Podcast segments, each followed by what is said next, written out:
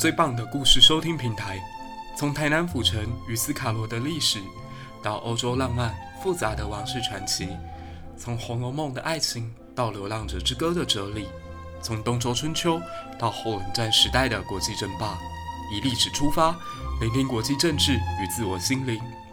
一粒百优解，用更宽广的视野带你理解、拥抱这个世界。如果你也喜欢我们的节目，不要忘了到 Apple Podcasts 给我们五颗星的推荐加评论。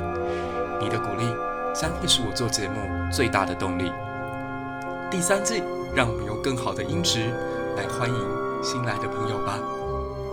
开始我们今天的故事。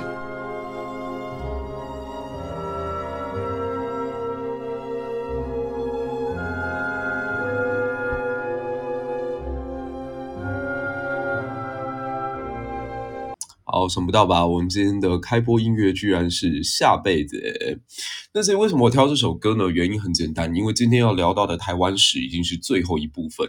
那台湾其实它是一个由多元文明、不同文化、不同背景的人所组成的一个国家。如果我们对于跟我们不同的种族或者是族群存有偏见，或者带有一定程度的歧视或鄙夷的话，其实是很难呃让我们真正去看清楚这个岛国到底是长什么形态的。那我为什么挑九一的歌来当做一个开头？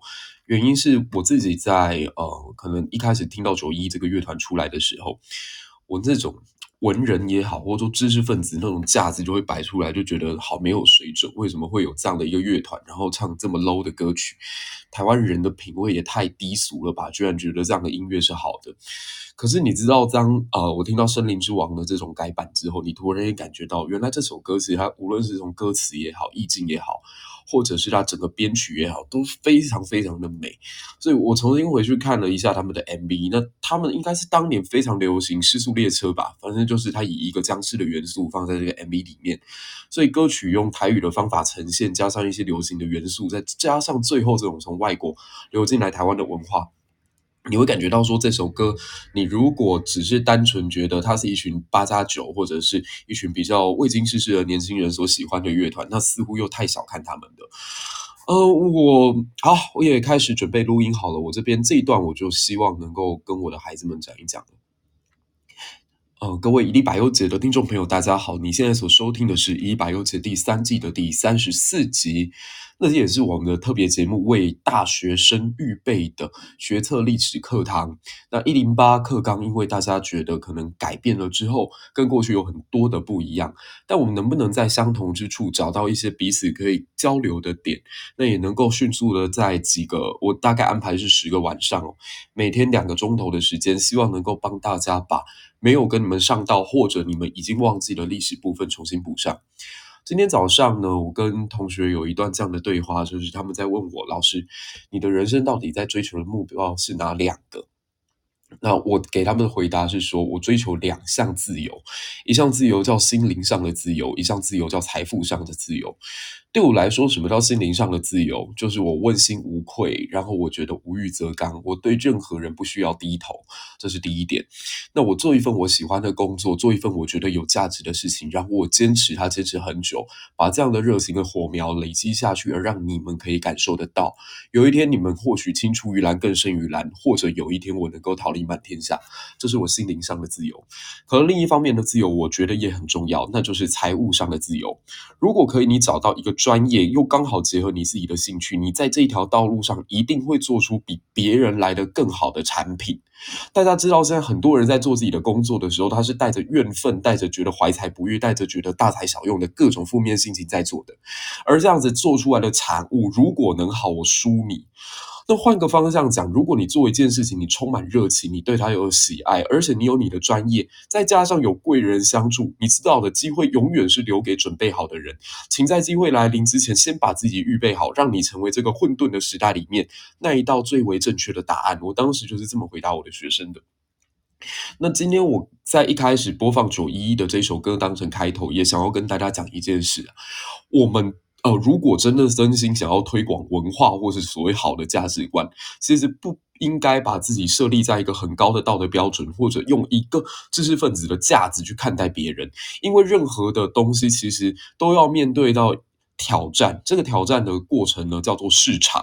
如果你的东西它没有市场的话，那对不起，无论是如何再好的理念，它都没有机会得到落实。所以，其实我在做这个节目的时候，我好像在脸书上面曾经发过一个预告，说这是我这辈子做过最后一件最左派的事情。那这也刚好会跟我们今天等一下要聊到日本统治时期我们的社会运动有关哦，就是说。我实际上在年少的时候，觉得这个社会应该追求更为公平、更为自由、更为每一个人能够把自己的长才贡献出来，无私的奉献，这才是一个更好的社会。可是我长到这个年纪之后，发现其实在这个过程当中有太多的 free rider。我相信各位应该都有听过一句话，叫做“能力越大的责任越大”，听起来非常的美好。可是如果当这句话变成了一种道德绑架，我并不认为那样的世界是对的。所以我觉得回归到一个点，刚刚我们讲到说财富自由跟心灵自由这两个面向，其实它都是一个比较右派的想法。也就是说，我追求自由的时候，我不需要被绑住，但不要被绑住的同时，也就是我完全承担我做决策之后产生的结果。所以各位同学可以很简单的把左右派在这里做一个简单的分析。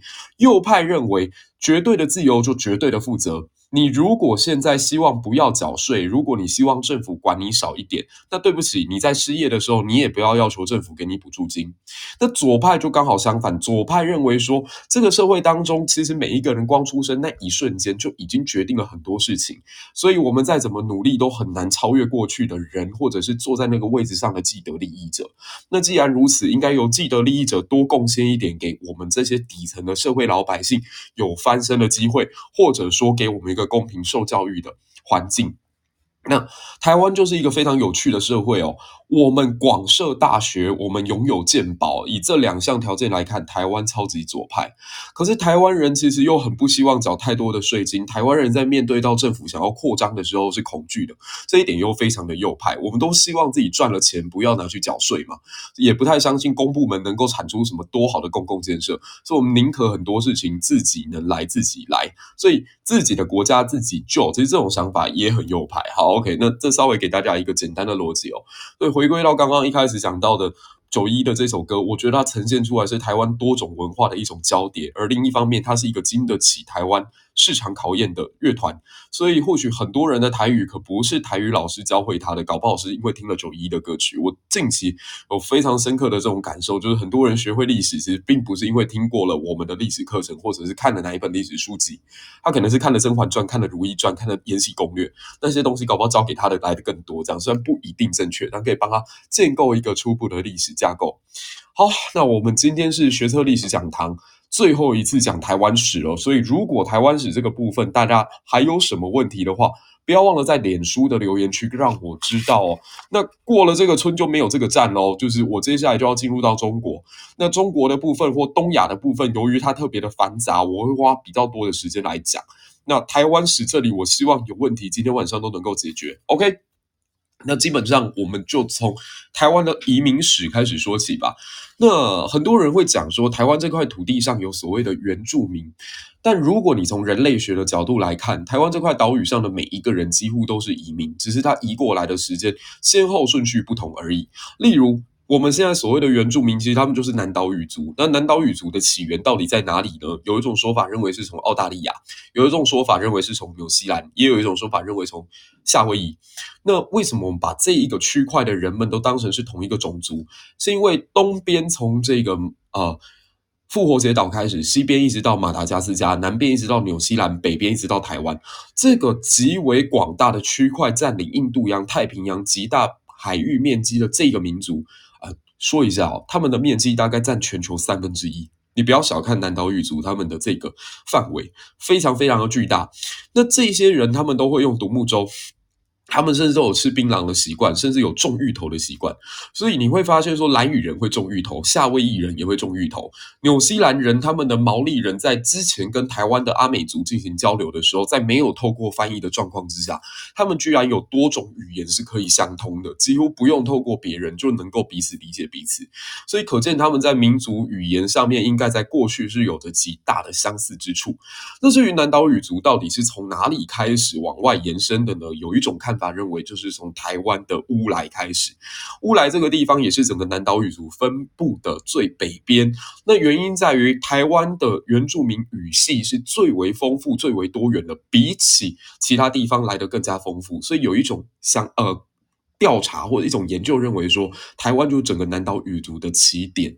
那原住民的这个活动当中，它其实可以呈现出来他们这个部落曾经遇过了什么样的历史。先讲一个有趣的东西哦，就是几乎在原住民的传说里面都有所谓大洪水的传说。举个例子，布农族为什么他们把玉山视作圣山？因为传说当中，当时大水淹没到了他们的圣地，他们最终是跑到了玉山山。顶上才逃过一劫。那为什么我觉得这一点很值得跟大家分享？是因为如果你仔细去看全世界各地的传说跟神话，一定都有大洪水。在黄河这边有所谓大禹治水的传说，那在两河流域这边有所谓的诺亚方舟的传说，而在原住民的故事里面也都有大洪水的传说流流淌。所以某种程度上，你可以讲，可能在那个年代里头的全球真的有遇到一次气候上的大的变化，所以连带的全世界都出现这样的情形，那就不是只有台湾史了，它几乎就是一个世界共同面对到的挑战或者是遭遇。那原住民的社会当中，它也分成有贵族社会、有渔团社会、有这种所谓的母系社会跟父系社会。那你稍微注意一下，越偏南部。越偏整个南部，它的那个贵族社会的阶级制是越来越明显的。大家不妨去参照两个种族或者两个族群他们的服饰，或许会更加清楚我在说什么。第一个就是泰雅族的服饰，泰雅族的服饰无论男女哦，它大部分是以黑呃红色跟白色两个颜色为他们的主要的呃搭配。那我现在在网络上找一下给大家看，OK。基本上他们是以红白两色当做是主旋律。那如果你再去看呃鲁凯族，哇，鲁凯族就不得了了。如果说你觉得泰雅族的东西看起来有点素的话，那我保证鲁凯族绝对不会让你失望。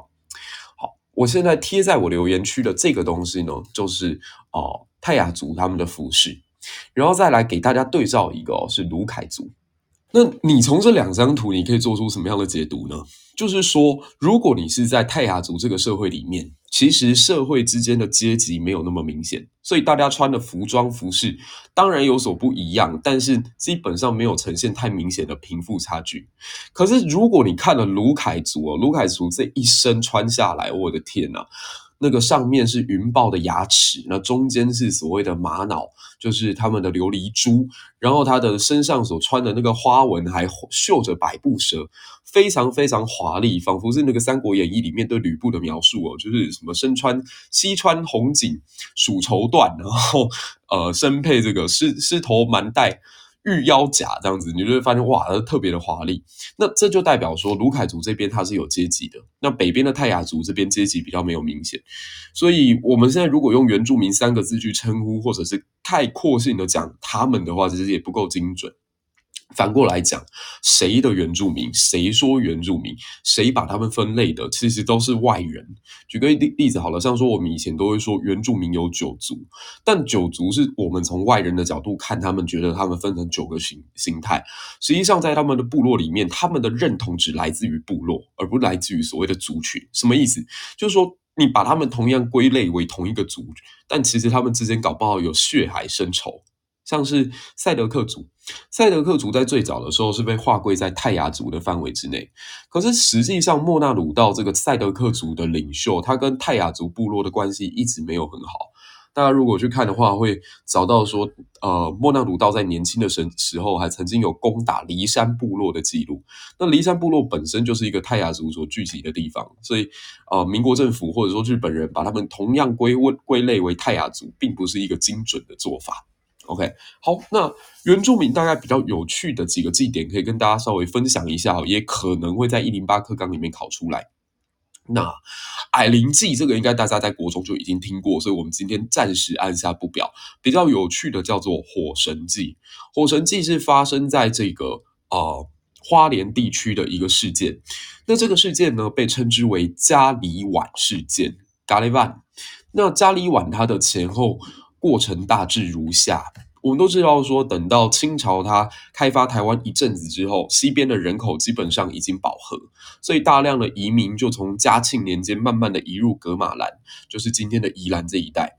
那原本居住在宜兰这片土地上的住民们不一定想要跟汉人共处，有些人会跟汉人进行作战。所以大家去注意哦，宜兰这个地方是全台湾最多三山国王庙的一个县。那三山国王庙为什么会盖在宜兰呢？是因为三山国王本身带有武神性质。它带有征服者，他要去攻打别的部落之前可以祈祷的一个象征，所以大家可能会误会说三山国王只有客家人在拜，不是，他是只要那个地方开垦的过程当中比较艰辛，遇到比较多的原住民反抗，基本上大家就会去拜。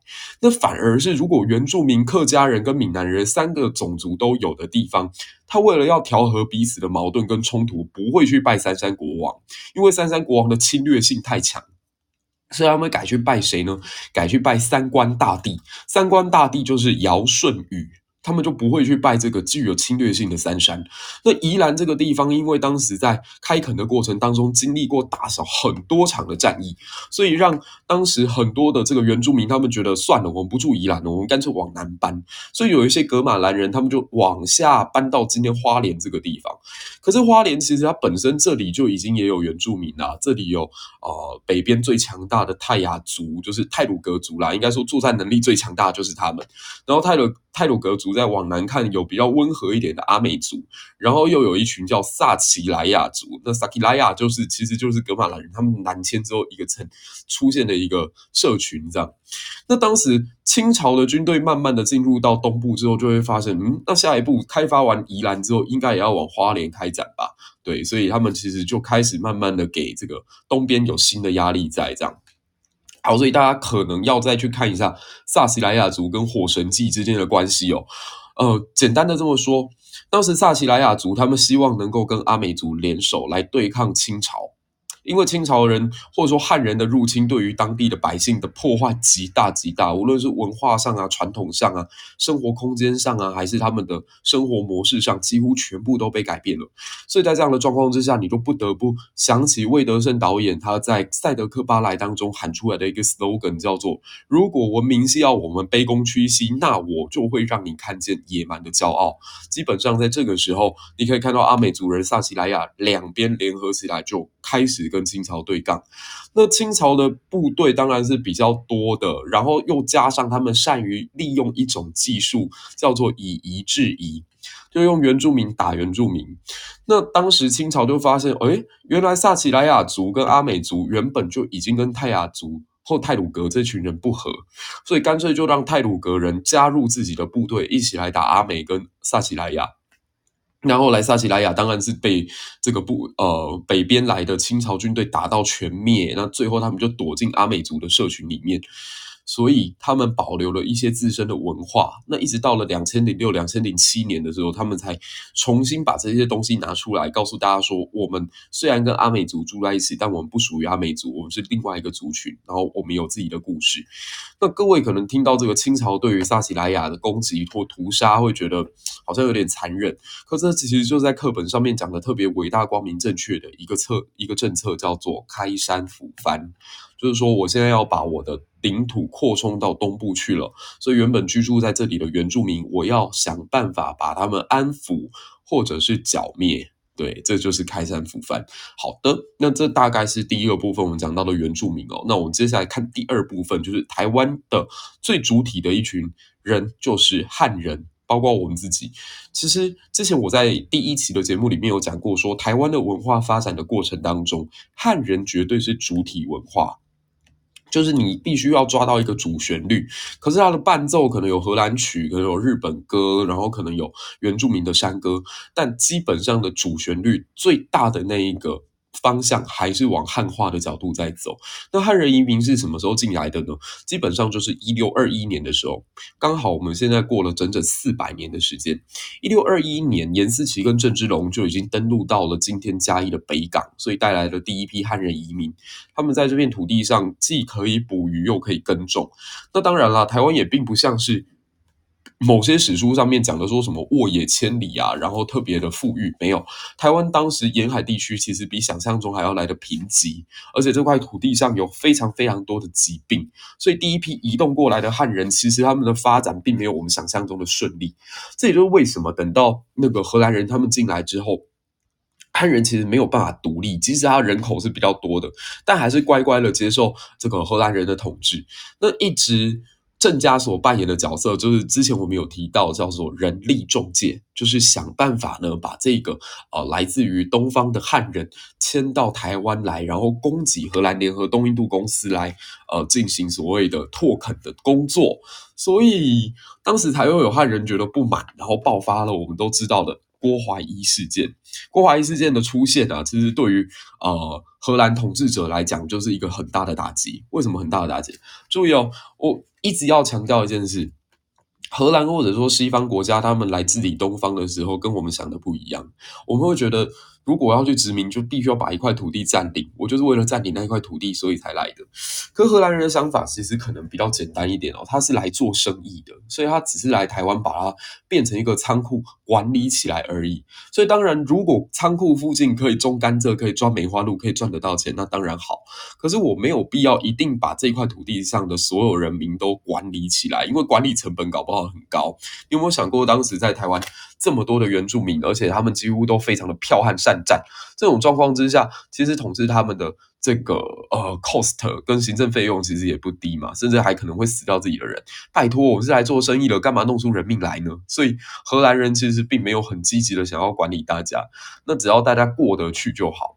可是后来，因为这个甘蔗的价格有下跌，荷兰人发现说，他们请这个汉人去帮忙开采了甘蔗之后，他卖出去的价格还付不起工资，这样，所以后来很多甘蔗田就直接荒废掉。那汉人也发现自己的生活条件在下降，那荷兰人也束手无策，也不知道该怎么办。所以这个时候，活不下去的汉人们就有一个带头起来，想要对抗荷兰。这个人就是郭怀一。那郭怀一其实对于荷兰的。破坏蛮大的，因为荷兰在这之后不太信任信任汉人，这是我们可以说这是一个蝴蝶效应哦，就是当时的整个东南亚地区都有排华运动，西班牙统治者也很害怕在马尼拉附近的汉人，然后印尼的统治者也很害怕在巴达维亚地区的汉人这样子，所以有很多的这种惨案发生，就是屠杀这个汉人移民。好的，那民族大概我们讲到这边哦，还必须得再夸奖我们的祖先一句啦，就是说汉人移民为什么当时会被送到台湾来，是因为他们的工作特别勤劳。所以曾经有一个荷兰总督就说：“不愧是福尔摩沙上最能采蜜的蜂。”就是这样子形容我们台湾的祖先，就是说我们是一群非常会采集花蜜的蜜蜂。这样 OK。那后来我们台湾因为还是可以赚钱嘛，所以有另外一句可能更有名，就是说台湾真是一头好乳牛。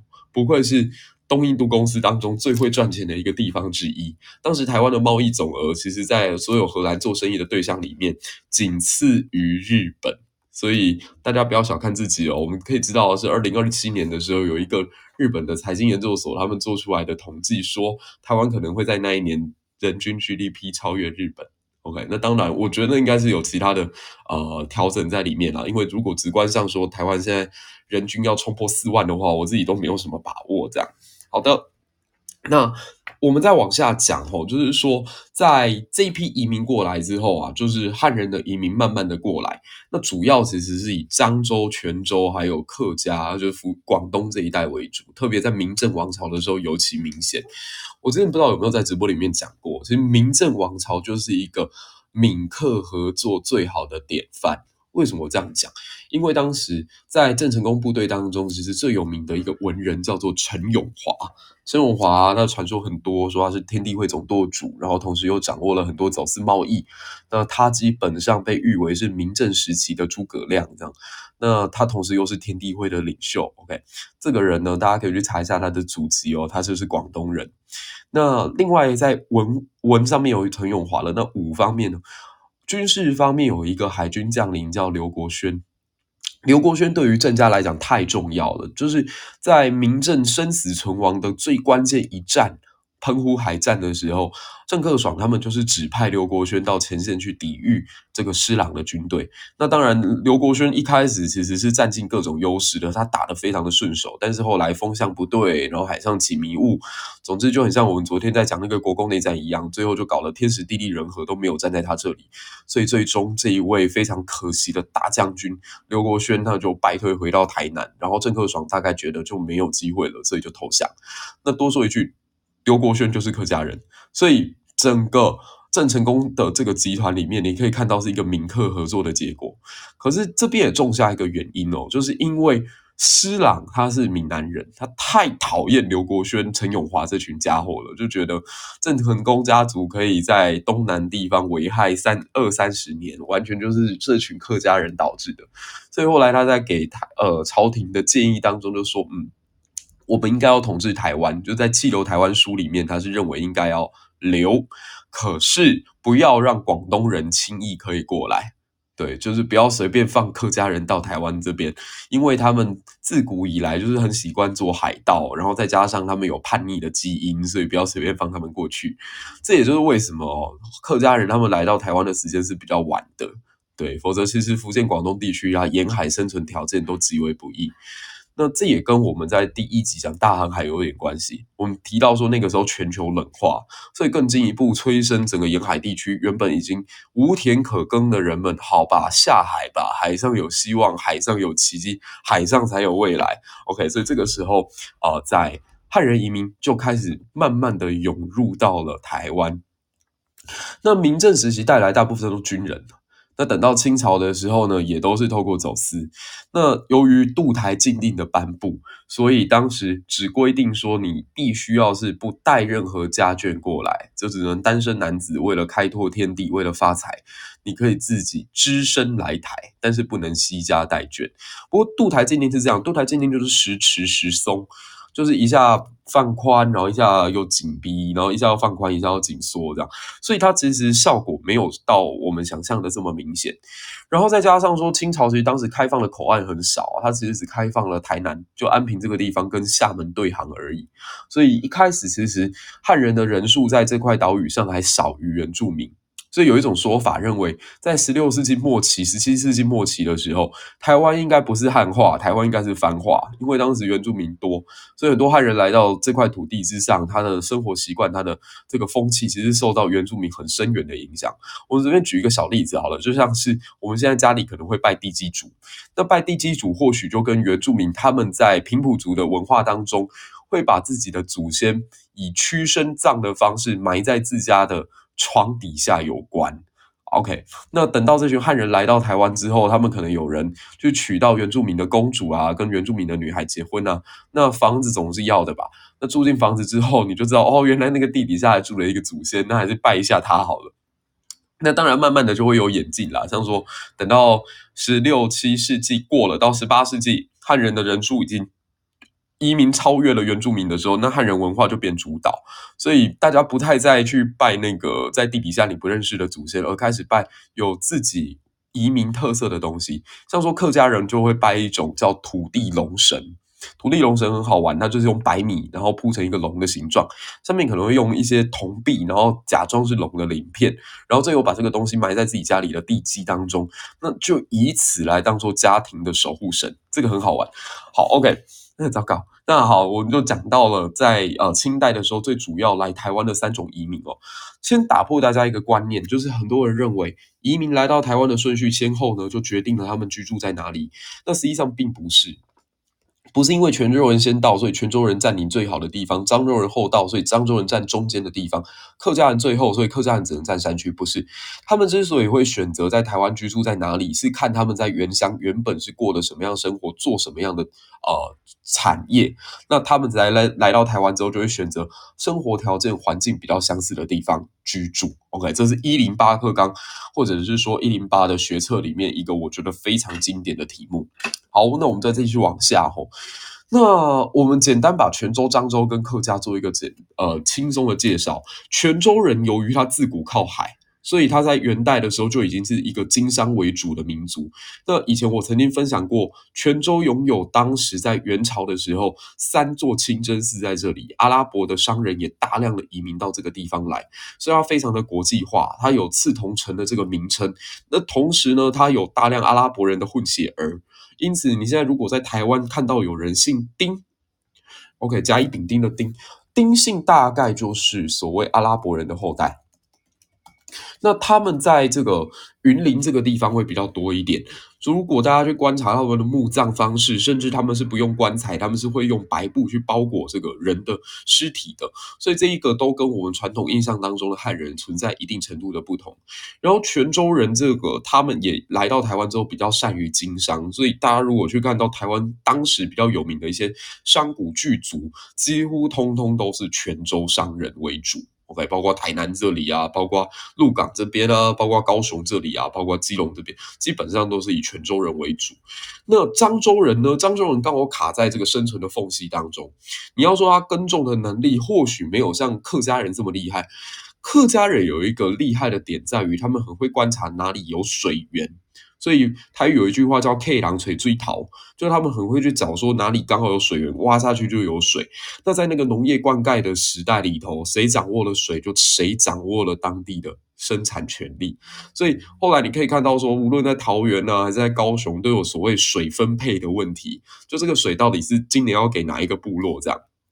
那桃园这边就发生的，我我觉得啦，桃园这边可能比较和谐吧，就是说原住民的势力也在嘛，闽南人的势力也在，客家人的势力也在，所以大家的三足鼎立之下，反而不会大打起来。可是，在南部那就很危险，因为南部当时特别高平地区，其实分得非常的明，就是闽南人跟原住民跟客家人，其实三边水火不容这样。那客家人就会在。这个上游地区去盖那个水坝，然后这对下游的闽南人来讲就是一个伤害，这样子，因为水坝拦在那里，那他们都用不到水了，所以才会为了水而打架。但是有一种看法，认为说，其实台湾之所以会三年一小反，五年一大乱，就是因为。他们现在彼此已经为了争水弄得面红耳赤了。如果天气再不天公再不作美，那么生存条件就会变得更加严苛。他们就会更加为了要抢夺这种极为稀少的资源而进入到肉搏的地步，所以才会有超多超多什么呃械斗啦、民变啦，这就是一群活不下去的人。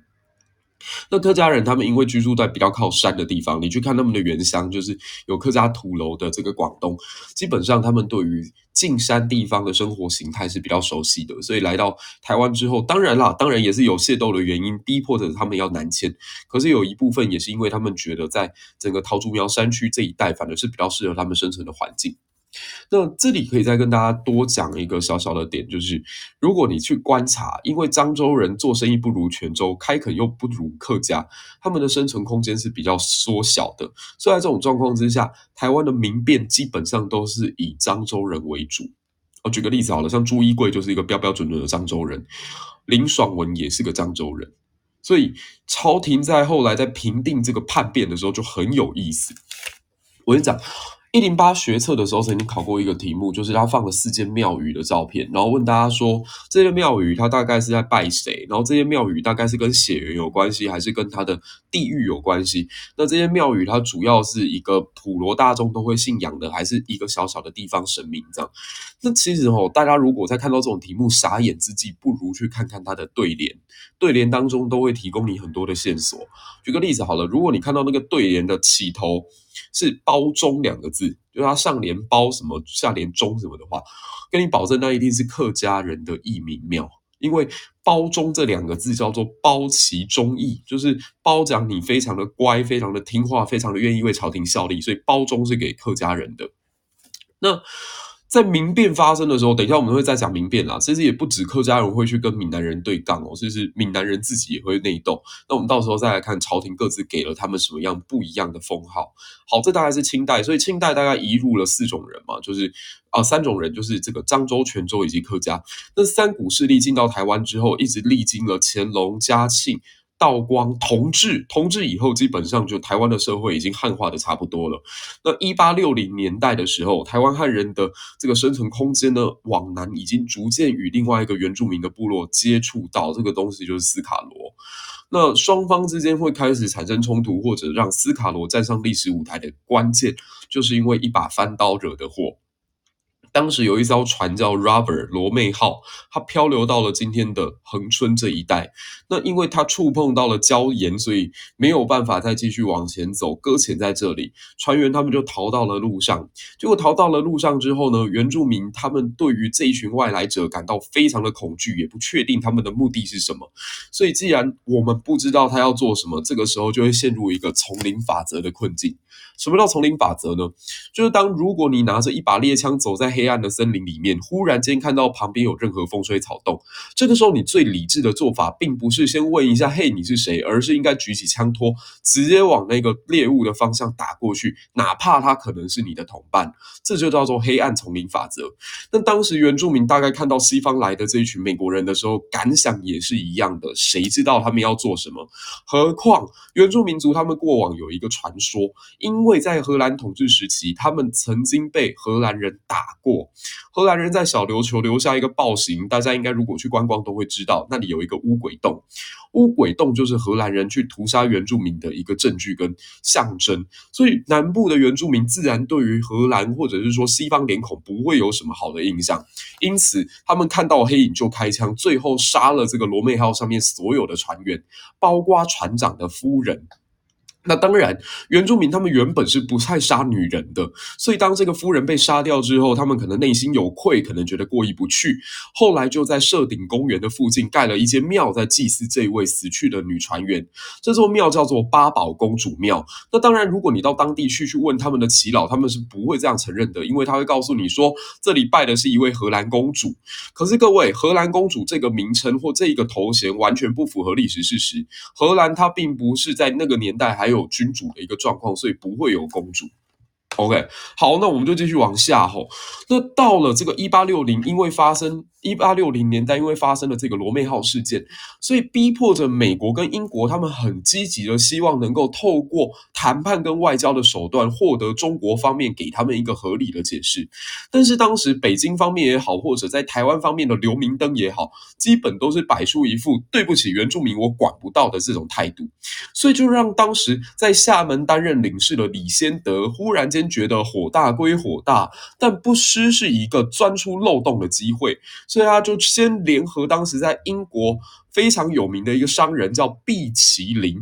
毕奇林这个时候正在南部做生意哦，就是在台湾台南这一带行走。所以听到说李先德想要去解决跟原住民之间的冲突，用什么东西打招呼呢？当然就用子弹跟大炮打招呼喽。很有意思的事情来了，英美两国联军联手进攻斯卡罗部落，或者进攻这个所谓的廊桥十八社，最终不但没有成功把原住民给打爆，反而是被打败了。这一点其实就很像是在当时明治维新之前，我们可以看到说黑船进到东京湾，然后当时的呃日本东京就闹成一片，幕府就去签了神奈川条约。可是当这个美国跟英国他们的军队想要去进攻萨摩藩的时候，萨摩藩最终是打败英国人的，所以突然间让大家发现说，诶，中央朝廷好像还不如地方。那这个时候你也可以看到，原住民居然有办法打败英美两国联军，这样。那当然啦，他是靠着天气啊，靠着。地理环境啊，靠着他们对于环境的熟悉，他们的主场作战，再加上台湾有一种很看不到的敌人，这样叫疟疾，所以美军难以越雷池一步。可这也就让这个时候的李先德忽然发现，原住民比他想象的来的还要厉害。那不如这样吧，我们还是进行谈判好了。所以他就想尽各种办法去见到当时廊桥十八社的真正领袖，叫卓杞笃。结果他见了卓杞笃之后，才惊讶地感受到，实际上美国跟原住民根本不需要打这一仗。他们中间如果愿意彼此坐下来谈的话，所有的冲突都不会发生。那为什么今天还是杀到刀刀见骨，变成这个样子呢？因为中间有汉人作梗。汉人从头到尾都没有希望美国英美国英国跟原住民见面，因为万一这三方势力结合起来对他在台湾的统治不利，再加上他们对于原住民长期的想法就是翻翻这个字可不代表是人哦。以前我好像曾经有讲过，说在杨梅这个地方就有过一段让我非常心碎的田野调查印象。就是曾经我在那个土牛沟的附近看到那个老人家，然后就特别问他一下，就是说，哎，你们这边既然是土牛沟的话，那应该原住民会居住在这附近吧？然后那个老人家的回答是说，嘿，欢龙去这郎啊，那些番都去做人了，这样子。那这句话侧面过来听，就是说，其实他们并没有把番当成人看了，所以才会有一个人他在选总统之前跑去这个呃西周部落去跟那些人说，我有把你们当人看，然后他们很开心，这样就是这是一个非常长久的。民族之间的歧视。好，那我们再继续往下说哦。那汉人有没有很文明呢？也没有，因为讲到移民史的后半段，大家知道说，等到汉人人口继续膨胀的时候，或者说整个开山抚番进行，沈葆桢他发现说，哎，原来台湾这块土地，英国、美国都想要抢，所以大家常常会有一种想法，叫做。得不到的最美，快失去了才懂得珍惜。所以在这个时间点，清朝才开始慢慢想到说，我们好像应该更积极一点治理台湾。那等到这个斯卡罗这件事情算是告一段落之后呢，历史上称之为罗妹号事件的这件事情结束之后，又没有多久，李先德这位美国的驻厦门的领事馆的。重要官员他要被调回美国去了。他在回美国之前，他路经日本。大家别忘了，他现在口心中还憋着一口气，就他觉得尬的，当年就是被你们刘明灯搞了，当年就是被这些清朝官员搞的。我一定要再掀起一波什么样的动静，让清朝知道他们后悔莫及。所以他就在日本提出了一个很特别的想法，就跟日本人说：“你们知道吗？”当年我在台湾出事的时候，清朝官员完全袖手旁观，他们居然对于原住民部落完全没有任何的掌控力。这样，那日本官员就是就问他说：“哎，你跟我们抱怨这些是为了什么啊？”嗯，李先德这个时候就亮出底牌了。李先德就告诉日本官员说：“你们日本现在不是有很严重的失业问题吗？你们日本现在因为要开始明治维新了，所以很多原本的武士都变浪人，这些浪人在社会当中可都是乱源。”你不知道他们会变成什么样子，所以在日本国内当时就有两种想法，一种就是，诶，要不要干脆把这些浪人武士派去攻打韩国？好，OK，这叫真韩派。那另外一个说法就是说，那我们干脆派武士去攻打台湾，这样。那李先德就告诉这群人说，真台派是对的。去征伐台湾绝对是一个首选，为什么？因为台湾它的东部地区啊，完全是没有主人的状态，它是无主之地啊，所以你去攻打它，既不会得罪任何人。你去攻打韩国，一定得罪中国，而且距离中国的北京这么近的地方，万一北京把精锐全部派到朝鲜战场上，你日本才刚明治维新没有多久，你不一定打得赢。可台湾的东部地区呢，天高皇帝远，清朝皇帝鞭长莫及，他才不会管理嘞。我们当初那个斯卡罗出事的时候，他们都一句话都不讲了。现在当然也不会有意见，所以这才爆发了后来有名的牡丹社事件。就是说，有琉球渔民飘到台湾的南部，然后也是被原住民杀了。可非常冤的是，他们被杀掉的地方是台湾恒春半岛的东边，可日本军队入侵的地方是台湾恒春半岛的西边。所以，真正打牡丹社之战的那群牡丹社的人，应该觉得很莫名其妙吧？又不是我们做出来的事，为什么最后结果要由我们来承担？这样好，所以大家可以听到，这个时候日本、美国、英国。清国四个国家都在台湾有了交汇。我之前曾经在第二季当中也有讲过斯卡罗的故事。那今天因为要帮大家复习，所以就尽快的把它带过去。那这一次牡丹社事件之后，终于彻底激起了中国想要好好建设台湾的心。这个时候才终于从他们的内陆派遣一个稍微像样一点的官员，也就是林则徐的女婿沈葆桢。那沈葆桢来到台湾之后，他要主要解决的问题就是：你们台湾这里不是有所谓翻地无主论这样的问题存在吗？很简单啊，把大量的汉人移民移到原住民居住的地方去啊，你没有办法完全的同化他们，你就去感化他们；你没有办法感化他们，你就去同化他们。无论透过婚姻、透过战争、透过招、透过抚，随便。总而言之，我们必须要进到后山去，因为我们要向世界列强宣誓，这块土地也属于我们。所以，更进一步的，有一群原住民族，他们的生存空间再次受到了压制，或者是说受到了这种阻碍。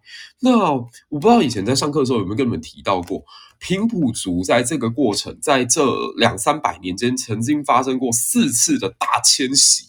就他们发现原本这个地方已经居住不下去了，所以必须要往东边迁或往山区迁。所以你今天如果有机会到玉里、富里、池上、关山这一带，你都还会感觉到平埔族原住民的色彩非常的浓厚，它不见得是阿美族或者是卑南族原乡人，它很多是搬迁过来的。那汉人移民也透过三条管道不断的往后山或者是台湾的中央山脉地区迁移。这三条路分别是北路、中路跟南路。那简单跟大家介绍一下北路哦，北路就是现在的苏花公路，它基本上是从宜兰这个地方一路开到花莲来。那第二条呢是比较有名的，叫八通关古道。八通关古道是从今天的竹山一路到今。哦、呃，当时的蒲石阁，现在的玉里，所以它整条道路会经过玉山山脉，它会经过一片高山草原。由于这段路它的景观特别的壮阔，所以很多人的登山挑战也会选择在这里。那当时它就是东西的一条横贯公路，最后就是南路。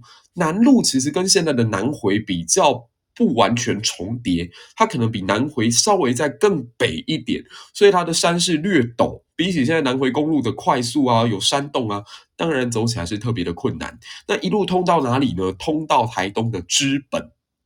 OK，这是在当时申保生所开拓的三条道路。那基本上它就是让大量的汉人移民进到山区去。山区当中有很多天然资源啊，东部这边也可以种植稻米啊，所以就慢慢的往这个地方挤压了原住民的生存空间。那何谓开山抚番？就是我现在开了山，我现在经过你家，你愿不愿意让我开？你愿不愿意给我天然资源？愿意的话，那叫做抚，我就可以招抚你。可是，如果你不愿意接受我的条件，你不愿意纳税，你不愿意成为清朝人，你不愿意跟我们接受同一套体制的话，那对不起，我就是打。所以，开山抚番的过程，你可以把它视作是汉人再一次对原住民生存空间压迫的开始。那这边有太多战役可以讲了，像说大家可以现在立刻 Google 叫大港口战役，当时。清朝有一个将领叫吴光亮哦，他就来到了东部之后，在大港口这一带，先是欺骗这边的耆老说：“各位，我们来讨论看看，以后我们双方可以怎么合作。”然后等到这群耆老啊或部落当中比较有头面的人物全部聚集以后呢，他就把人家全部给杀光了。所以这个地方就慢慢的接受所谓汉化的统治。我不知道你们听到这里有没有觉得跟后来的二二八事件其实很像啊？就是一个外来统治者，他在刚统治你的时候，他害怕你可能会造反，他害怕。你或许别有所图，所以最安全的做法就回到丛林法则，我先杀了再说。这样啊，这是大概在整个呃清代的一个过程。那来到日本统治时期呢，先说有人是移出的，就当时在甲午战争结束，春帆楼的条约当中，这个马关协定有提到说，如果你住在台湾，你认同的是清国，OK，那也可以，你有两年的缓冲期，不开心你可以搬回去。台湾海峡没有加盖，这样。可是实际上当时搬回去的人叫少之又少，我记得那个数据好像只有千分之二哦，所以极少极少数的人最后搬回中国去。那大部分人因为他的产业、他的家庭、他的房子、他的所有的呃。一辈子所累积的财富都留在这块岛屿，他没有办法离开它，所以最后选择留下来。OK，那另外一方面呢，日本他们在东部地区也希望能够让更多人进行所谓的殖民，所以就在东部，无论是什么吉安啊，还是鹿野啊这一带，都有大量的这种呃。日本人的社区，就日本人他们搬到这边来，所以你现在去到花莲，有的时候会觉得，诶，它的日本味好浓厚，像林田山这一带，呃，我如果没记错的话，林田山现在好像叫做萨卡莫里吧。好，萨卡莫里。那萨卡莫里其实就是一个日本的名字嘛。那他在这里就是负责去砍这个桧木下来制成精油，或者是把桧木的木材运回日本去的。OK，所以他们大概也对台湾的东部进行了一定程度的移民。所以现在有一个名词很呃，应该大家可能在网络上有看过，叫湾生。弯身，什么叫弯身？就是当时有一些日本人，他们来到台湾这块土地之后，在这里也是繁衍了后代，也是生了小孩。那这群在台湾本地出生的孩子呢，他们等到一九四五年日本战败之后，必须要撤退回去，所以他们对于这块土地就是存在一种很独特的记忆。我生在这里，但我不属于这里，我好想回到这里，所以。弯身就是在讲这群日本人。OK，这大概是在日本时期移进来台湾的一个比较主要的人口吧。好，那来到了更大的一个移民风潮呢，就是从一九四五年开始，一直到一九四九年间这一段时间，虽然短短四年，但在台湾大概迁入了一百二十万的外省人口。那大家都知道，这个过程当中，因为爆发了国共内战，那国民党战败的过程里头，就把很多呃文人也好啦，或者是当地的士兵也好啦，或者是学生也好啦，带到台湾来。那当然，很多时候我们可能会说：“哎呀，这批移民好像来到台湾之后，跟本地的心结很深。那甚至这一批移民也是造成现在台湾社会当中很多问题的开始。但不可讳言，其实他们也的确带来很丰厚的文化。像说我们昨天有提到张大千嘛，张大千就是在这个时候过来的。呃，故宫的文物嘛，然后当时很多的文人，包括白先勇的父亲啊，白崇禧这个军阀。当然，军阀没有想到说，居然有一个这么啊、呃、文艺气息浓厚的儿子嘛。可是，的确是带来了大江南北不一样的东西，包括饮食啊，什么江浙菜啊、广东菜啊、川菜啊，或者是这个各地不一样的想法，这样。那这个还是一九四五到一九四九，那他们大部分是公务员跟军人为主，所以以前我们都会讲军公教，OK，以军公教为主的这一群移民。那更晚，大概到了一九四九、一九五零以后。因为台海两边爆发了所谓的台海危机，那当时的中共就开始想说：你真的要我直接越洋去打台湾，我没那个胆。我也不一定打得赢。共产党向来，或者是说中国，它向来就不是一个海权国家。它在陆上一直是个强国，可是海上其实它一直都不太行。你现在想想看，这个国家似乎只有在郑和下西洋那个时代，曾经有傲人的船舰吧。所以实际上他们没有很大的勇气说越过台湾海峡直接进攻。何况当时台湾跟美国彼此之间的关系已经越来越好。可是拿下几座岛屿，恫吓一下蒋介石，这点小事，诶，中国共产党还是做得到的。所以他们就打了哪里呢？他们就打了大陈岛跟一江山。这个大陈岛跟一江山啊，他们基本上都是在这个呃浙江这一带，就是这它是隶属于浙江省，那属于台州市。那为什么选在一九五五年的时候，毛泽东一定要去打一下大陈岛呢？哎，原因是因为一九五四年的时候，台湾跟美国这边签订了一个东西，叫中美共同防御条约。来，这个我放在我的留言区当中哦，这个很重要。那中美共同条约防御签订了之后呢，实际上三方都在测试彼此的底线。就中华民国这边想知道说，哎，这个共同防御到底可以防御到什么地步？海岛帮我防吗？还是只防台澎呢？OK，所以这个蒋介石他也很紧张，很很害怕说，实际上没有把金门、马祖或者是大陈岛、一江山列在这里面。这样，那美国呢？美国的态度是，你不要去占什么金门、马祖啦，那个地方也是弹丸之地啊，而且占领之后问题多多啊，你不如就好好的管理你的台湾澎湖就好。所以，在美国的角度是希望只管台澎。就中美共同防御条约，那站在中国大陆的角度，或当时共产党的角度，他也想知道美国对于防卫、协卫台湾的决心有多深，所以发动了第一次台海危机。那第一次台海危机其实还蛮惨的，从一九五五年开始哦，我们知道说一江山跟大陈岛双双沦陷，然后大量的人就被迁到台湾来，然后因为他们来的时间比较晚了，所以他们算是这群外省人里面天然资源也好，或分配到的东西最少最